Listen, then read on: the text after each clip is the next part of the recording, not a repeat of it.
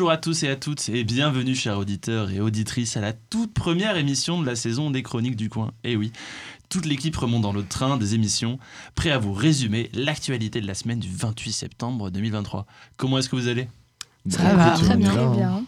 Je suis très content de vous retrouver à nouveau dans ces magnifiques studios et surtout avec une équipe qui s'agrandit où vous allez découvrir de nouveaux nouvelles voix qui vous résumeront l'actualité chaque semaine. Mais avant ça, privilège de présentateur oblige, je vais me permettre un petit billet. Est-ce que vous vous souvenez de ce que vous avez fait ce 17 septembre à 23h36 Je dormais. Wow. Eh bien moi, non. Étant un étudiant qui n'avait simplement pas cours, je jouais à l'apprenti journaliste sur mon temps libre. Et je traînais sur X, anciennement Twitter, pour trouver les dernières pépites toutes fraîches de l'actualité. Un peu de croustillant avant de dormir, voyez-vous. Et là, j'apprends par la communauté de Twitter, toujours enflammée comme à son habitude, que le gouvernement américain a perdu son dernier modèle d'avion de chasse furtif. Oui, oui, j'ai bien dit perdu. Donc évidemment, j'entame mes petites recherches, j'essaye de regarder d'où vient la source, quel est l'article.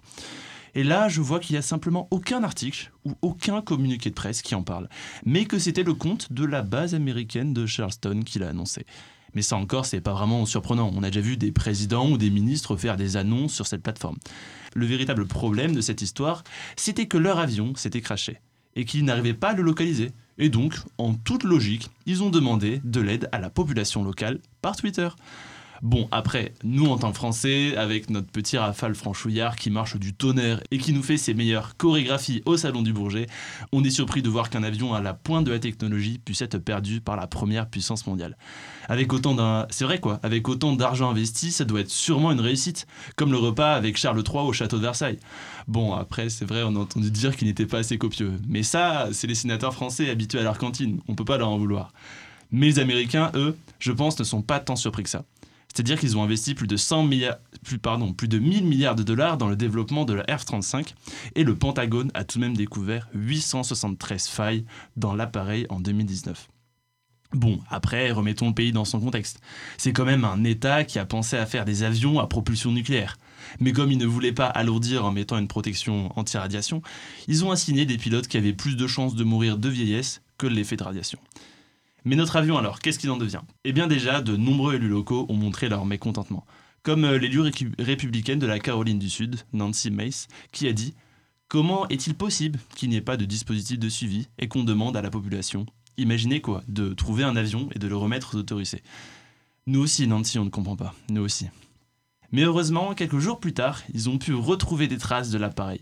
Leur explication de cette perte de signal serait que, selon eux, le siège éjectable aurait grillé l'électronique de tout l'appareil. Bref, voilà, je ne vais pas vous occuper plus longtemps et je vais vous laisser notre cher Théophile avec sa chronique politique qui va nous parler de l'allocution d'Emmanuel Macron. Voilà, merci, euh, merci euh, Mario. Et oui, du coup, en ce dimanche 24 septembre, le président de la République, Emmanuel Macron, a donné à TF1 une interview. Tout cela euh, s'est passé directement dans l'Elysée, où les deux journalistes, Laurent Delahousse et Anne-Laure Caudray, ont eu l'occasion d'interroger le président sur divers sujets, comme par exemple le pouvoir d'achat, l'écologie ou encore la situation au Niger. Cet événement, euh, a été retransmis donc euh, au JT de TF1 et France 2 et ça a rassemblé pas moins de 10 millions de téléspectateurs. Mais alors, que retenir de cette interview? Est-ce que les Français ont enfin retrouvé confiance en leur président? Là est tout le sujet de cette chronique. Donc, comme vous le savez tous, euh, le président ne fait pas l'unanimité dans ses prises de décision, et ça, on l'a bien compris lors de la cérémonie d'ouverture de la Coupe du Monde de rugby.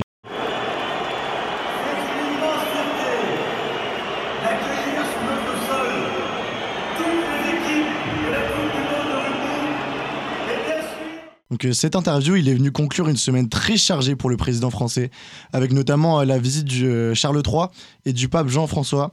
C'était donc l'occasion de communiquer directement avec les Français et leur rappeler son engagement envers eux. Après le discours très dur du pape sur le sujet de l'immigration à Marseille, Emmanuel Macron a d'abord rappelé son soutien envers l'Italie, avec l'arrivée notamment de milliers de migrants sur l'île italienne de Lampedusa, nous, Français, faisons notre part, mais on ne peut pas accueillir toute la misère du monde, a affirmé Emmanuel Macron en reprenant la phrase célèbre de l'ex-premier ministre socialiste Michel Rocard. Un sujet très attendu par les Français était notamment la question du pouvoir d'achat. Alors que l'inflation rogne de mois en mois le pouvoir d'achat des Français, le président a tenu à souligner que depuis le début de l'année dernière, notre SMIC a augmenté de 11%. Le président a même réaffirmé qu'il n'y aurait pas de hausse des impôts pour cette année.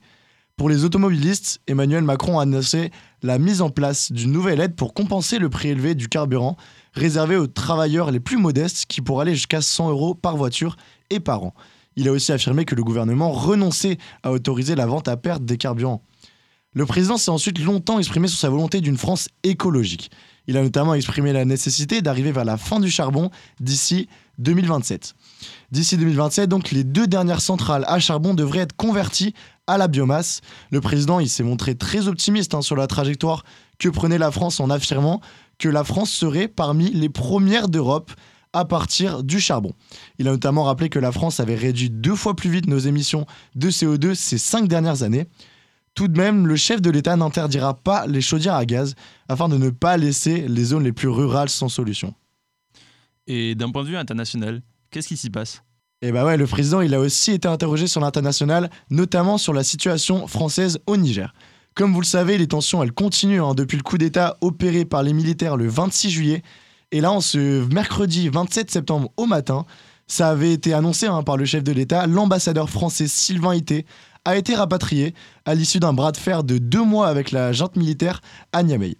Emmanuel Macron a été clair sur le sujet en affirmant l'arrêt de la coopération militaire avec le Niger et le retrait total des 1500 troupes françaises pour la fin de l'année 2023.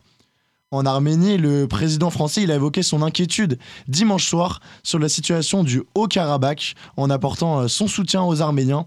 Il accuse notamment hein, la Russie, mais aussi la Turquie, d'être complices des manœuvres orchestrées par Bakou. Durant ces 35 minutes d'interview, le président a donc essayé de donner une réponse claire et rapide par rapport au thème mis sur la table par les deux journalistes. À tous ces enjeux est venue s'ajouter récemment la question de l'indépendance de la Corse, une décision difficile que devra effectuer le chef de l'État alors que les tensions s'accumulent autour de lui. Merci beaucoup Théophile avec une prononciation incroyable du Haut-Karabakh évidemment. Et on va revenir sur une actualité plus joyeuse avec le rugby et plus précisément Louane. Hello à tous. Comme vous le savez, la Coupe du Monde 2023 de rugby a débuté ce vendredi 8 septembre. Elle se déroule en France et suscite un véritable engouement auprès de tous. Elle se terminera le 28 octobre prochain. Le rugby fait partie intégrante de la culture française. Il participe au sentiment de fierté nationale. Par ailleurs, ce sport contribue fortement au rayonnement de la France à l'étranger. L'équipe nationale a donc le soutien de tous les Français qui espèrent les voir remporter cette Coupe du Monde que l'on attend depuis quelques années maintenant. Cette victoire serait d'autant plus symbolique sachant que nous sommes le pays hôte.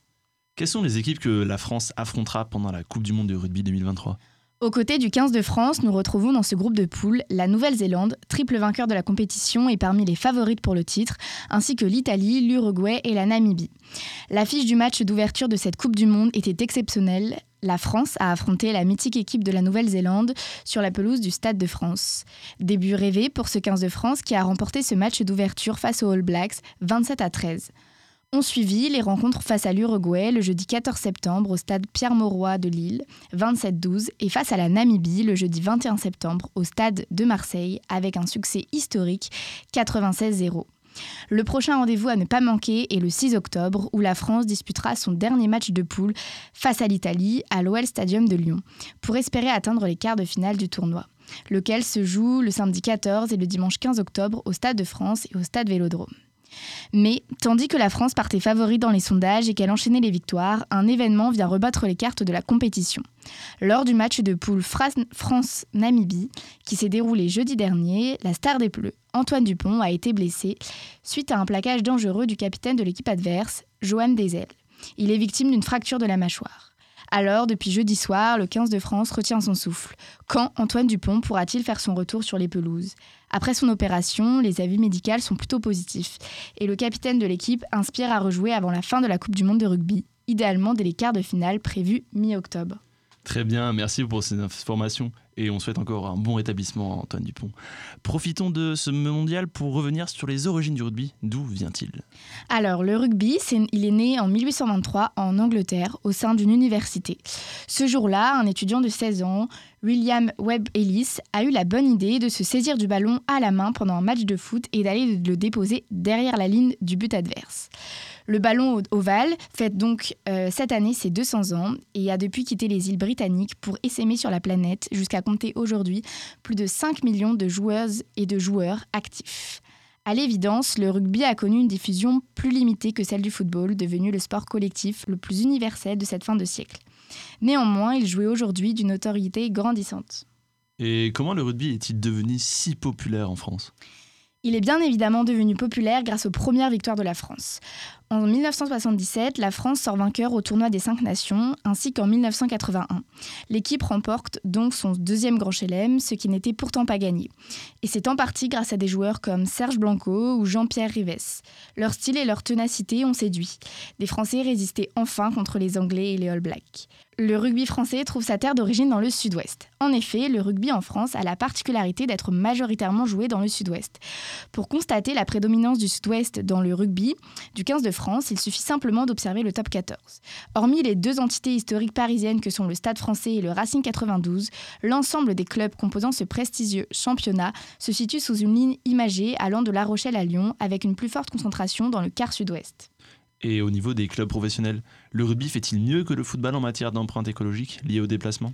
En effet, c'est l'une des images fortes de la Coupe du Monde de rugby, lancée officiellement vendredi 8 septembre, avec le match d'ouverture France-Nouvelle-Zélande. Les mythiques All Blacks ont fait le trajet de Lyon, où se trouve leur camp de bains, à Paris, en train et non en avion.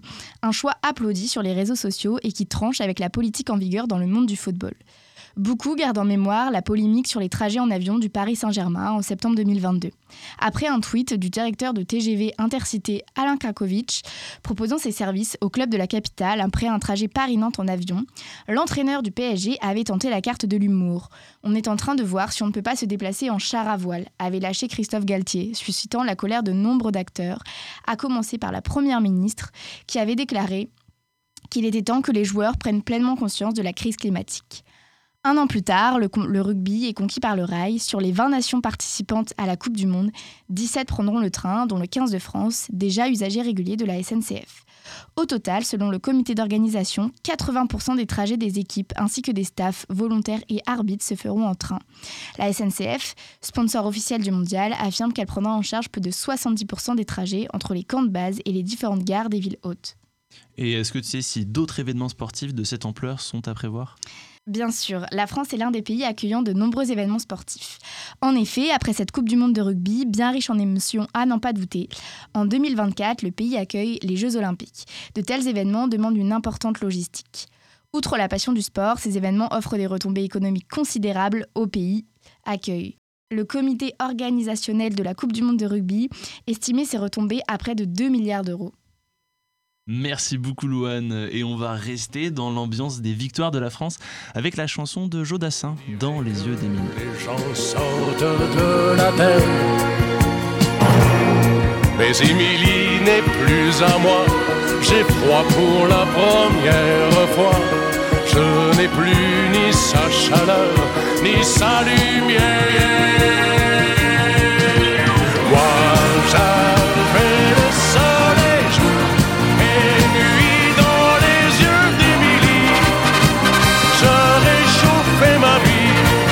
à son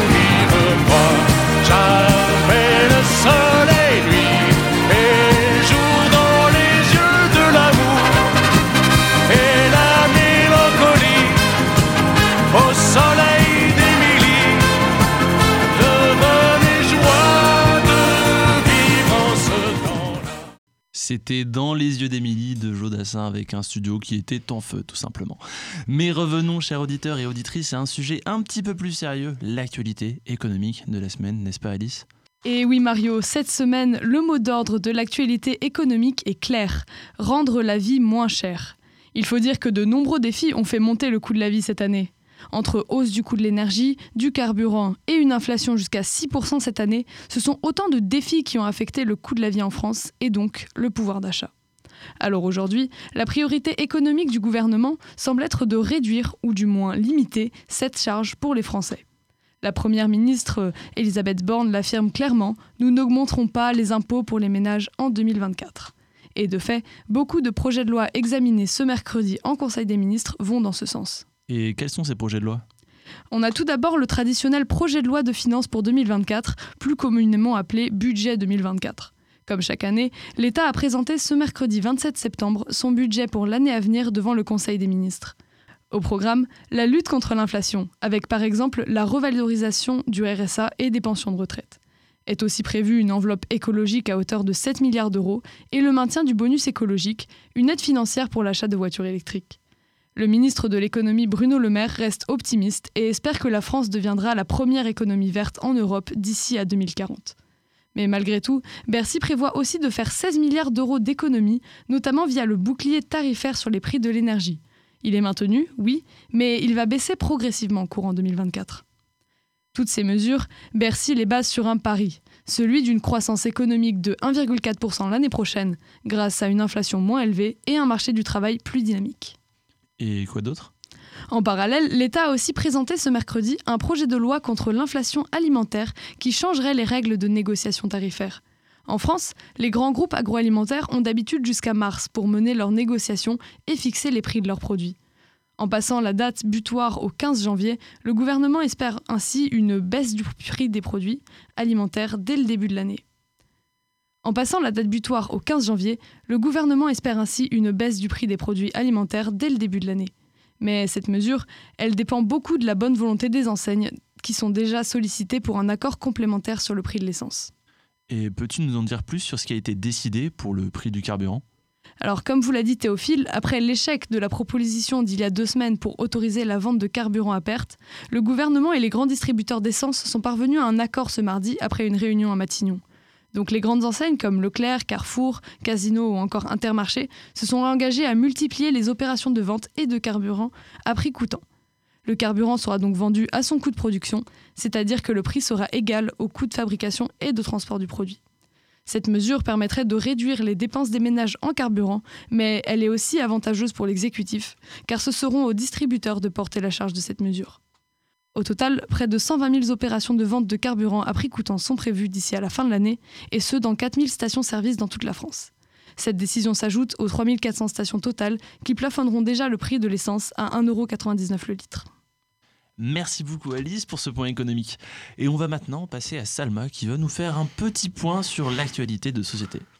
Et oui, et on va parler scandale, puisqu'après euh, l'interdiction du port de la baya dans les écoles, l'interdiction du port du voile pour les sportifs françaises lors des Jeux Olympiques de 2024 fait polémique. En fait, le 24 septembre, lors euh, de l'émission euh, Dimanche en politique sur France 3, Amélie Oudéa Castra, ministre des Sports, a annoncé que les sportives françaises ne seraient pas autorisées à porter le voile lors des Jeux olympiques de Paris, qui auront lieu du 26 juillet au 11 août prochain.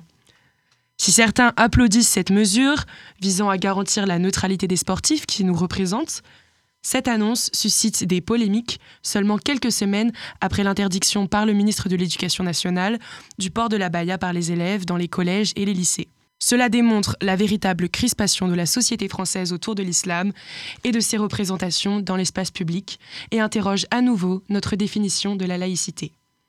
Pour comprendre cette controverse, il est essentiel de se pencher sur l'histoire du port du voile en France et des controverses qui vont autour. Depuis la fin des années 80, le port du voile islamique a suscité de nombreuses polémiques en France. En effet, avec la forte croissance du nombre de musulmans au sein de la population française, ce symbole de la religion musulmane porté exclusivement par les femmes est devenu d'autant plus visible. Or, aux yeux des défenseurs de la laïcité, il constitue une atteinte à ce principe républicain. Et c'est surtout au sein des établissements scolaires que le voile islamique a suscité les plus grandes crispations. La question a émergé en 1989 lorsque trois élèves ont été exclus d'un collège de Creil, dans l'Oise, après avoir refusé d'ôter leur foulard en classe. Et que disait la loi à l'époque? Alors en fait, à l'époque, il n'y avait pas vraiment de loi, ou en tout cas, elle n'était pas explicite du tout sur les signes religieux portés par les élèves. Ils étaient proscrits pour les représentants de l'État, notamment le corps enseignant, mais la question des élèves n'avait jamais vraiment été posée.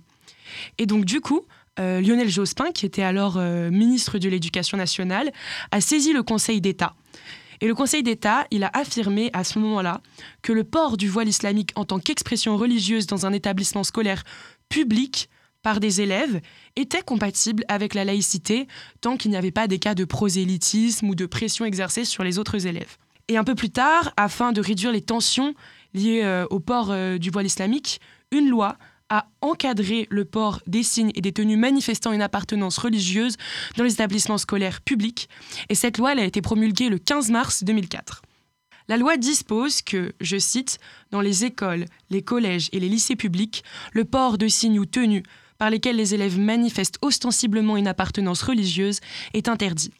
Et en fait, cette loi, elle se fait au nom de la protection des mineurs. Parce qu'en fait, de manière constitutionnelle, dans notre République, c'est pas vraiment possible, ou en tout cas difficilement, d'interdire le port d'un vêtement dans l'espace public. C'est pour ça, par exemple, que le port du voile est autorisé à l'université, puisque les élèves ne sont en général plus mineurs. Et euh, donc le voile islamique est interdit euh, dans euh, l'enceinte scolaire, au même titre que la kippa juive ou les croix chrétiennes qui sont imposantes. Et enfin, en 2013, la fameuse charte de la laïcité à l'école qu'on a tous eue dans nos carnets de correspondance a été proclamée et est désormais disponible dans tous les, dans tous les établissements d'enseignement public, écoles primaires, collèges et lycées. Et dans le milieu du sport alors, qu'est-ce qu'il en est? Au cours de ces dernières années, il y a eu des cas où des sportives musulmanes ont été confrontées à des restrictions concernant le port du voile pendant les compétitions sportives qui se passaient en France. En 2010, une circulaire du ministère des Sports a été émise recommandant l'interdiction du port du voile dans les compétitions sportives, invoquant des raisons de sécurité et de neutralité.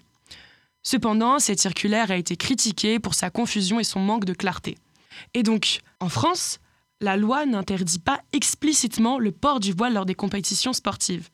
Il existe en effet une obligation de neutralité religieuse dans les textes, mais elle ne s'applique qu'aux agents de la fonction publique, comme on l'a dit tout à l'heure, comme par exemple les profs. Or, les fédérations sportives sont des organismes privés. Et donc face à ce vide, ou en tout cas à ce flou juridique, chaque fédération sportive s'organise de son côté, et en France, les positions varient. Par exemple, le voile est autorisé euh, au rugby, au handball et au tennis, à condition qu'il ne constitue pas un danger pour les joueuses. En revanche, la Fédération française de basket a décidé de l'interdire, tout comme la Fédération française de football. Et c'est une spécificité française? Et en fait, oui. Euh, à l'étranger, il n'y a pas vraiment d'interdiction en tant que telle du port du voile lors des compétitions sportives, dès lors que ce dernier est porté comme n'importe quel accessoire qui serait compatible avec les règles du jeu, avec les règles d'hygiène et de sécurité, comme par exemple une cagoule ouverte ou un bonnet serré ou encore un casque de protection, explique Nicolas Cadenne, ancien président de l'Observatoire de la laïcité. La Fédération internationale de basket autorise le port du hijab depuis 2017, tout comme l'athlétisme, le tennis, la boxe ou encore le karaté.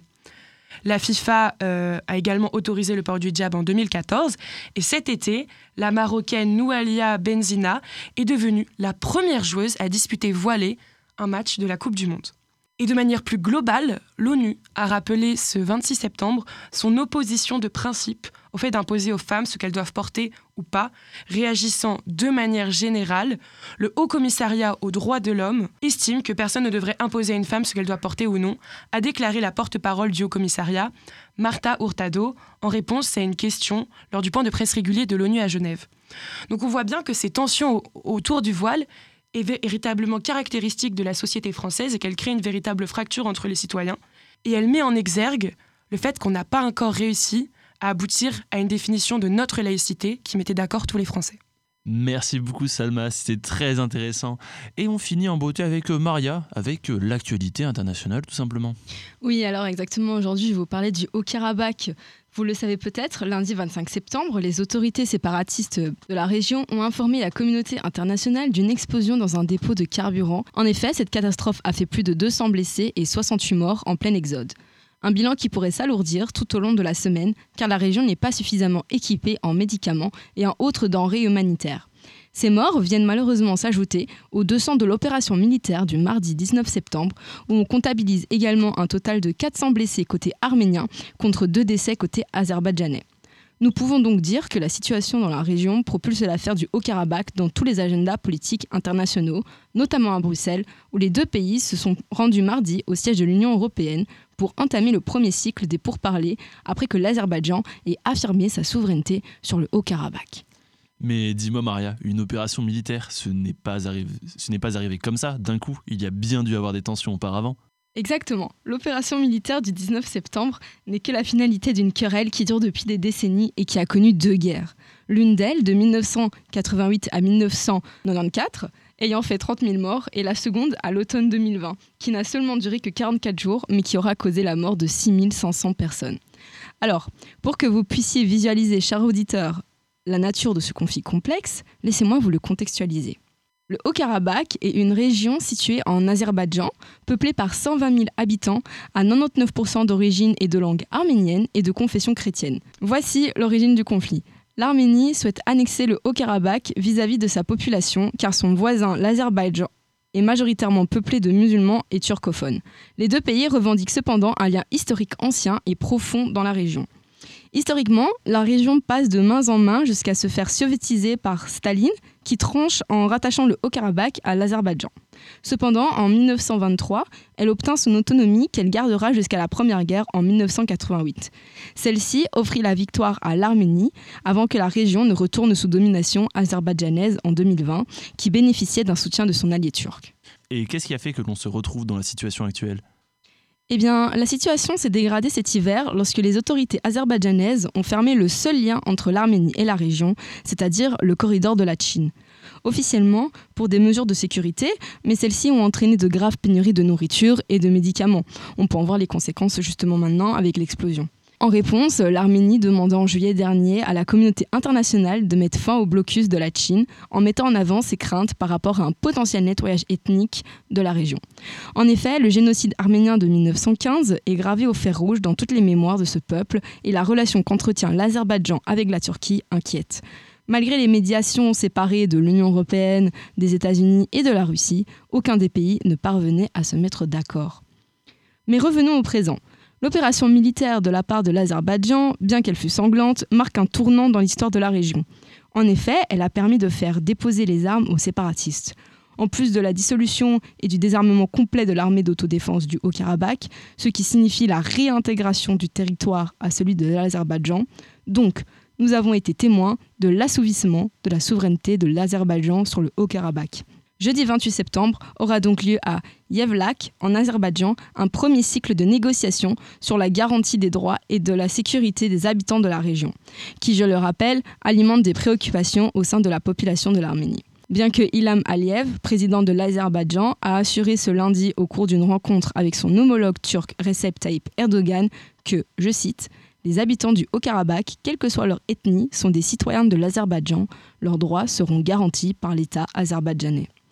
Néanmoins, cette allocution n'aura pas rassuré les Arméniens du Haut-Karabakh qui, depuis le cessez-le-feu, entament un exode. En effet, le mardi 26 septembre, au moins 13 000 personnes ont fui en Arménie. Le président de celui-ci a annoncé que son pays de 2,9 millions d'habitants se préparait à accueillir plus ou moins 40 000 réfugiés, tandis que l'Azerbaïdjan s'est engagé à permettre aux rebelles qui rendraient leurs armes d'aller en Arménie. À titre informatif, un tiers de la population totale du Haut-Karabakh serait en train de fuir vers l'Arménie.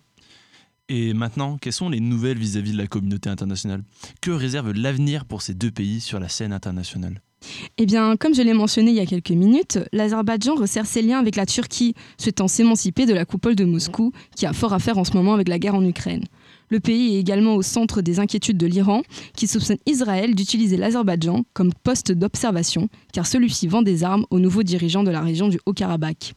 De son côté, l'Arménie, comme son voisin, prend ses distances avec la Russie. En effet, celle-ci a d'ailleurs fourni une aide humanitaire à l'Ukraine, démontrant qu'elle n'était pas alliée avec le gouvernement de Poutine. De plus, le pays euh, ayant effectué des exercices militaires conjointement avec les États-Unis début du mois, marque son inclinaison pour un certain pan de la scène internationale. C'est donc une région où, dans les semaines à venir, il y aura énormément de mouvements, que ce soit politiques ou civils. Merci beaucoup Maria pour cette petite touche de belgitude au final avec ces magnifiques 90. Mais encore, merci encore à vous tous pour cette émission, c'était très enrichissant. Je pense que nos auditeurs ont le même avis que moi. Et s'ils veulent continuer sur cette lancée, vous pouvez écouter nos anciennes émissions sur Spotify et Deezer. Et si vous voulez être plus informé à propos de l'actualité, n'hésitez pas à consulter notre compte Instagram Le Canary ou notre site internet espol-lecanary.fr. Quant à nous, on se retrouve la semaine prochaine pour les chroniques du coin.